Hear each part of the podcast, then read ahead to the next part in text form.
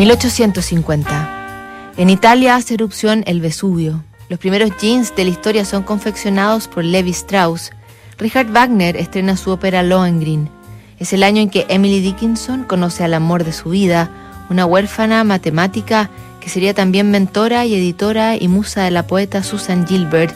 Increíblemente se fraguaba al mismo tiempo otro de los amores más inspiradores y fascinantes de la literatura, varias millas al oeste. Herman Melville conocería a Nathaniel Hawthorne, el escritor de 46 años que acababa de publicar La letra escarlata y que decían era más apuesto incluso que Lord Byron. 31 tenía Melville, que ya con su primer libro había conseguido enorme popularidad.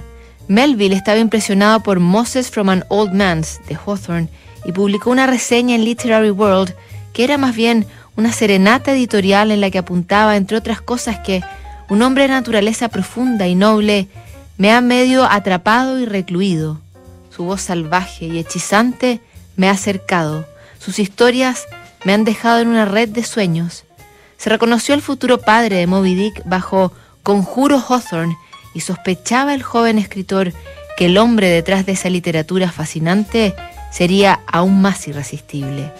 Lo que siguió entre los genios vehemente fue un epistolario en llamas durante los siguientes meses. Solo diez cartas de Melville a Hawthorne sobrevivieron pero vivían cerca y se veían seguido.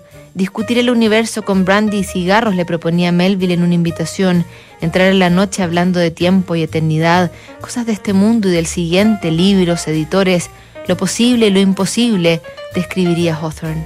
Las cartas se volvieron todavía más encendidas mientras escribía Moby Dick en la cima del amor.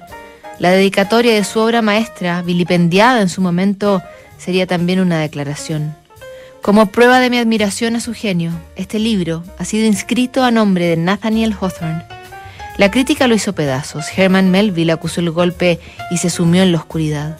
Diez días después de que la reseña en el Literary World neoyorquino destruía ante los lectores norteamericanos la posibilidad de que Moby Dick triunfara, Nathaniel lamentó públicamente la estrechez de los críticos y que no fueran capaces de ver que ese libro era hasta ahora el mejor trabajo de Melville.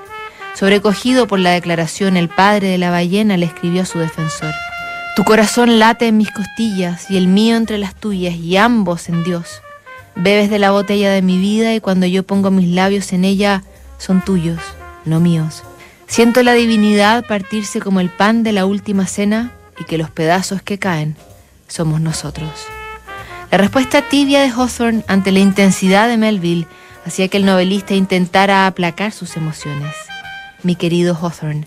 La atmósfera de escepticismo me ha secuestrado ahora y me hace dudar de mi sanidad y de mis cartas para ti. Pero créeme, no estoy loco. Lo que pasa es que la verdad siempre es incoherente y cuando los corazones grandes se estrellan entre ellos, las contusiones son levemente impresionantes. Firmaba y luego seguía. No puedo detenerme todavía.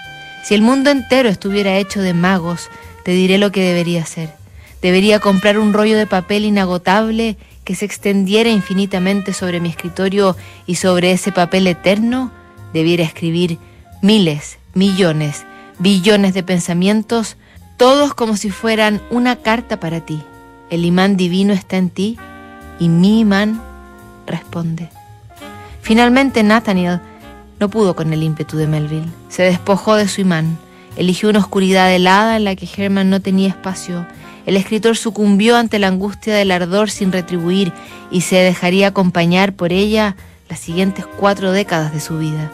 Muy al final, en uno de sus últimos poemas, Monodía, que se especula inspiró Hawthorne, confesaba, haberlo conocido, haberlo amado, luego de tan larga soledad, y ser entonces apartado en la vida y no en el error.